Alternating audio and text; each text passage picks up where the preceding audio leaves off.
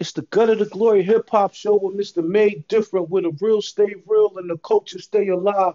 We all about motivation, moving the real up to the top where they supposed to be. We about keeping the music up front and the BS in the background.